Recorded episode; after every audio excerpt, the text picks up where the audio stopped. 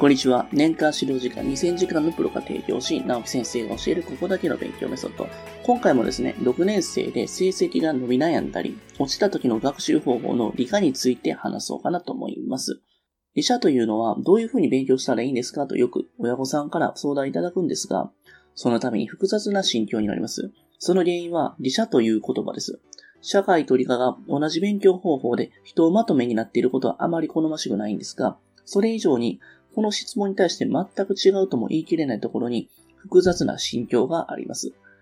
理科は物理、科学、生物、地学の4つの分野から構成されていて、それぞれで身につけるべき力も異なります。物理では計算する力が多く求められるのに対して、生物では植物の分類のように知識の整理が必要になってきます。また科学では実験の結果を論理的に推測することも大切でしょう。そのために扱われる内容によって社会と同じような勉強方法がイエスの時もあればノーの時もあるんです。これは子供たちも意識しなきゃいけないことで、その違いに気づかないと発展的な内容を扱う学年、つまり6年生で成績不振に陥ってしまいます。勉強のリズムも大事ですから、大筋から組み立てて直す必要はありませんが、苦手に感じる分野や単元があったら、その部分の勉強方法を少しだけ見直してみるといいでしょう。成績が下がるのは知らず知らずのうちにです。なぜかというと、成績が下がるときには、はじめいい時と悪い時の差が大きくなっていって、まあ、すなわち波が生じていきます。続いて上下の波を繰り返しながら少しずつ波が下がっていく。そしてついには低い状態で波が止むと段階を踏んでいくから下がっていくんですよね。それでも、まあ最初から最後まで良かった成績だけに目が向きがちなため気づいた時には最後の状態になってるんですよね。そうならないためにも成績に顕著な波があった段階で警戒しておくと良いでしょう。それでは各分野のポイントに、えまとめていきましょう。まず生物のポイントについてお話していきます。生物分野でつまずきやすい単元は何と言っても植物です。特に花の作りでは、花びらの数やおしべの数、一つ一つを覚えなきゃいけないので、生徒は大変な作業に感じるでしょう。しかし、品質する花のパターンは決まっているので、この花の作りの単元を苦手にしているお子さんは、油菜とか稲とかかぼちゃといった中学入試によく出る植物を的に絞っていて、徹底的に復習すると良いでしょう。よく出る植物の判断は、授業のノートを参考にするといいでしょう。塾のカリキュラムは入試問題を分析して作られているので、授業では頻繁に問われるものを強調して教えます。他の判断材料としては、テストや学習、えそういった家庭の学習で取り組んだ問題の選択肢に注目するのも効果的です。正解の選択肢ばかりに目が行きがちなんですけれども、選ばれなかった選択肢からも学ぶことは結構あります。当然のことながら、重要な植物ほど選択肢に入れられていくので、問題解いた時に見かける名前を記録していきましょう。よく出る植物が絞られたんやったら、次は何々かに分類してあげて整理していきます。油中は花びら4枚とか、稲科は花びらなしといったように特徴を大きくまとめることができるので、一つの花を覚えるよりもより効率的で暗記量を減らすことができます。また、身近に咲いている花に意識的に目を向けることも記憶に残ります。授業で花の単元を扱った後に、タンポポや油菜、桜などの花を観察して、覚えた知識の確認をしてみると効果的です。保護者会などとかで植物図鑑をぜひ、え、質問されるんですけれども、個人的な意見ですが、分厚い植物図鑑ではあまり情報量が多すぎて、覚えるべきものを見失ってしまうから、受験用の、え生徒にはあまり良くないかなと思います。そこでよく出る植物をまとめた参考書としては、まあ、暗記やこれだけ、え入試によく出る植物図鑑の Z 回とかね、そういったものをお勧めします。必要な知識がカラーで見やすいので使い勝手もいいはずです。あとはメモリーチェックとかね、非常に大事かなと思いますね。参考書としても、あと資料集とか。ある程度の知識が定着していって、受験意識が高くなった6年生の秋以降では、小学校の教科書に目を通すことを進めていきます。小学校の教科書というのは、中学校の先生が自分の学校の入試問題を作成するときに、えー、作っていくので、入試問題もたまにね、出す植物っていうのは、小学校の教科書のね、えー、関東から、端末から、えー、写真をね、引用だったりしていきます。もっと踏み込めば、小学校の指導用の教科書、つまり先生用の教科書ガイドってところのやつの引用が多く見られます。いずれにしても、植物をはじめ、生物の知識は単純知識のものが多いために、一度の学習では記憶の維持は結構困難なんですよね。何度も反復することで定期的にその知識を使うことを常に意識して挑むといいでしょう。続いて、地学のポイントについてお話していきます。生物分野と地学分野では知識がベースとなっている点では共通していますが、回答までのプロセスは大きく異なります。生物分野の知識では、下記の種子イコール排入に栄養分、モンシロチョウの冬越しイコールさなぎといったように、一つの質問に対して一つの知識で回答までたどり着けることが多くなっていきます。では、地学分野ではどうでしょうか？例えば、えー、川の流れの話をしていきます。川底の石の大きさは、まっすぐな川の場合は、と追求されたらどうでしょうか？地学の単元では、複数の要素。ここでは、一つ目、川の流れ方。二つ目、流れの速さ。三つ目、流水の、えー、働きの強さ。四つ目、川底の深さ。五つ目、石の大きさなどが絡み合って扱われることが多くなります。これを、えー、生物同様に丸暗示しようとすると頭パンクしますよね。そこで便利なのが矢印から思考っていうね、考え方でやっていきましょう。矢印というのは知識の連結になります。矢印を使ってまとめると、複数の知識が一つの流れになっていきます。先ほどの問題では、曲がった川は、えー、外側の流れが速くなって、えー、削る働きが強くなっていき、川底が削られて深くなるという風に、えー、連結しておくと、え流れの速さから深さを問われても、深さから、えー、流水の働きの強さを問われても、すべて結びついた知識となっていくので、ブレずに回答に結びつきます。逆を言えば、この連結が不十分だと、似たような問題に対しても問われ方が変わると答えられないという風になっていきます。地学分野では知識と知識を結びつけることに象徴されるように、論理的な考え方がより必要になってきます。論理的と聞くとなんとなく難しく感じてしまいますが、簡単に言えば考えた根拠がはっきりしているということです。そして矢印で繋いだ A と B。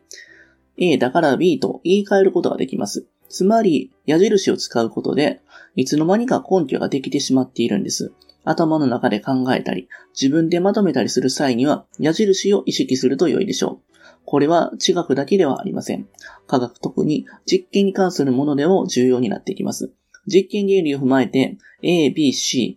A だから B になって結果が C になるといったように操作や手順をまとめると整理されていくでしょう。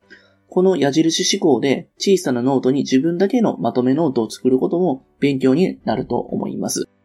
続いて、物理のポイントについてもお話していこうかなと思います。理科は計算を避けて通ることはできません。例えば2010年代の2月の下模試で出された大問は約900だったんですが、このうちの300台は計算をさせる問題が含まれています。こう聞くと、なんかやばいなっていう風な、えー、生徒出てくると思うんですが、朗報があります。理科の計算のうち、なんと7割は正比例を使った問題なんですよね。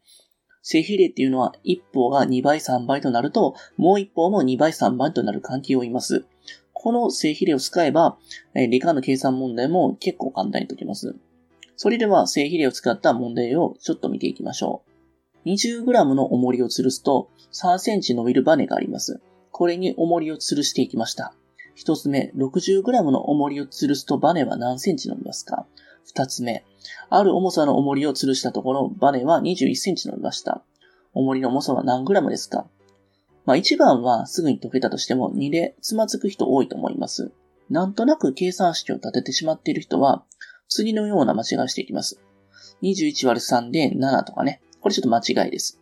じゃあどうしたらいいのかっていうね、ちょっとコツを教えていきます。計算のコツは数値を整理することです。ここでは重りの重さ 20g とバネの伸び 3cm を、えー、書き並べていきましょう。この図に数値の上に単位を残すとケアレスミスを防ぐことができます。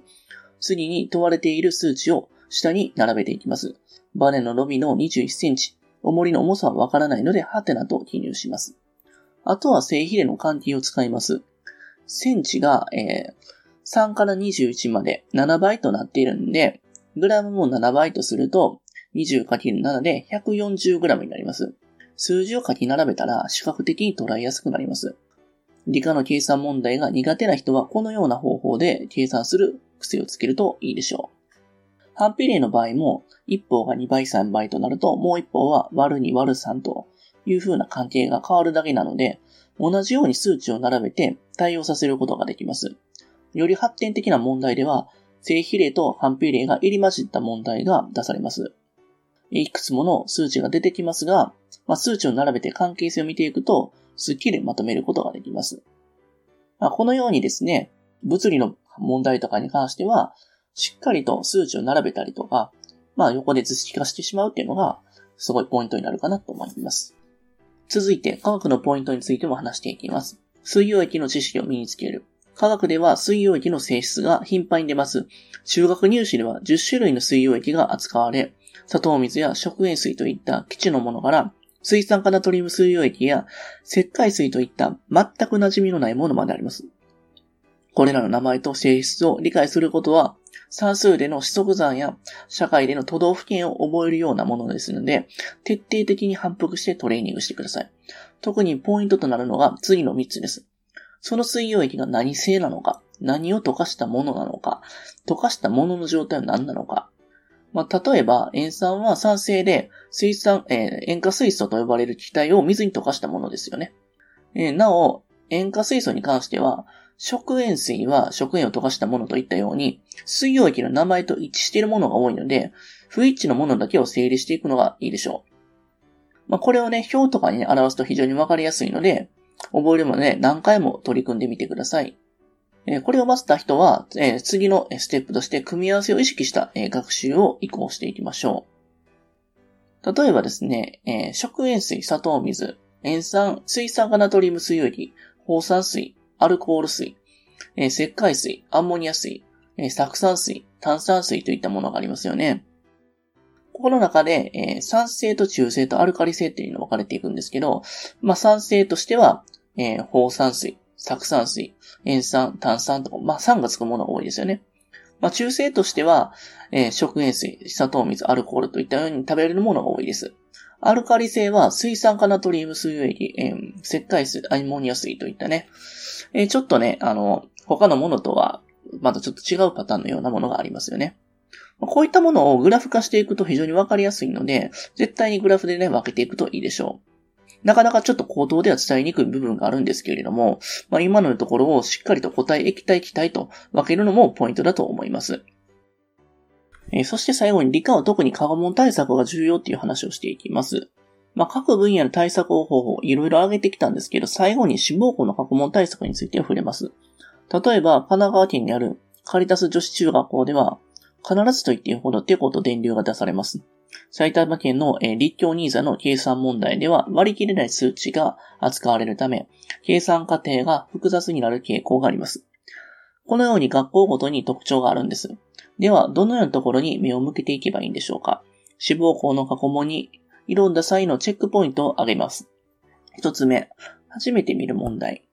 生徒の思考力を重視する学校では、初見性の高いテーマを題材にした問題を多く出す傾向があります。そのため、未知の実験とか観察を通じて、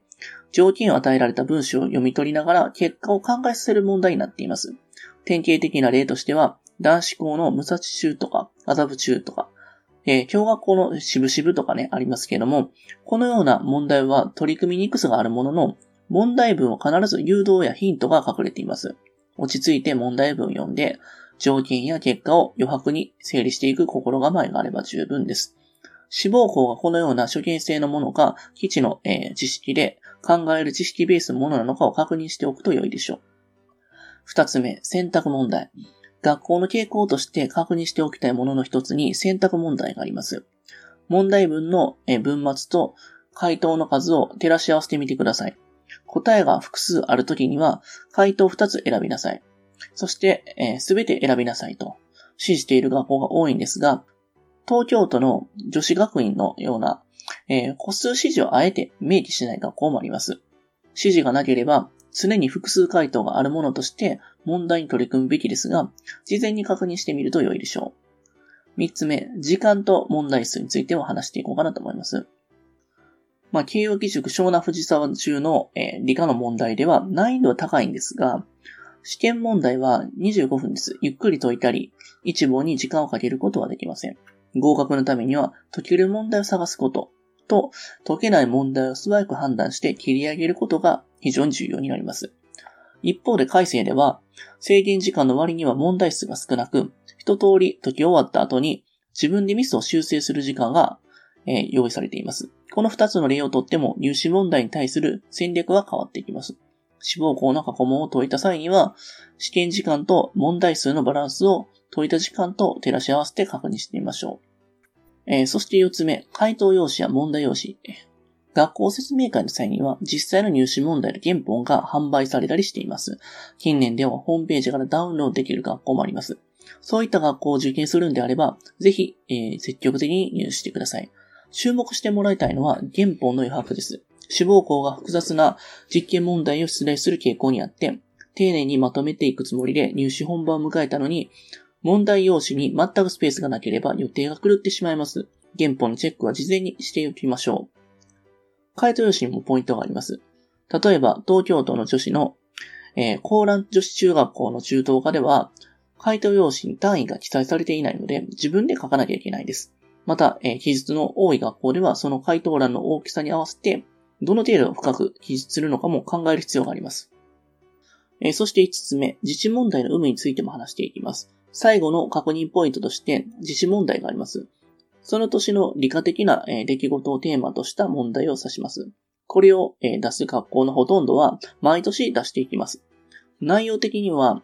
無人宇宙探査機の名前とか、ノーベル受賞者の名前とか、あくまでも知識ですよね。えそういったものもあれば、えー、皆既日食の話題を導入していって、普段勉強している月の内容を出すパターンもあります。一口に自治問題といっても学校ごとに取り上げ方が異なりますので、その点も過去問を通して確認しておきましょう。なお、えー、目安としては、えー、2010年代の時に、はやぶさとかね、糸川といった、そういった天体関連のものとかもありますよね。まあ、他にも会議日食が多く取り上げられたりとかもするので、そういった問題をね、取り組んだ際には、これらの話題が扱われてきたんやったら自治問題が取り上げられると考えていいでしょう。まあ、理科の過去問で着眼点を話してきたんですが、どの学校を受験するにしても、基礎となるのは普段の授業で養うのが基本になってきますので、まずはその基本をしっかりと見つけることが大事かなと思います。え、今日もありがとうございました。最後に、えー、私たちからお願いがあります。こちらの番組の配信を聞き逃さないためにも、各ポッドキャストでの登録やフォローをお願いいたします。ご意見、ご質問につきましては、説明欄にある番組ホームページよりお問い合わせください。そしてですね、家庭教師エレンはですね、まあ、現在、LINE アットの方でもね、有力な情報を発信してますので、ぜひぜひご登録ください。それではまた。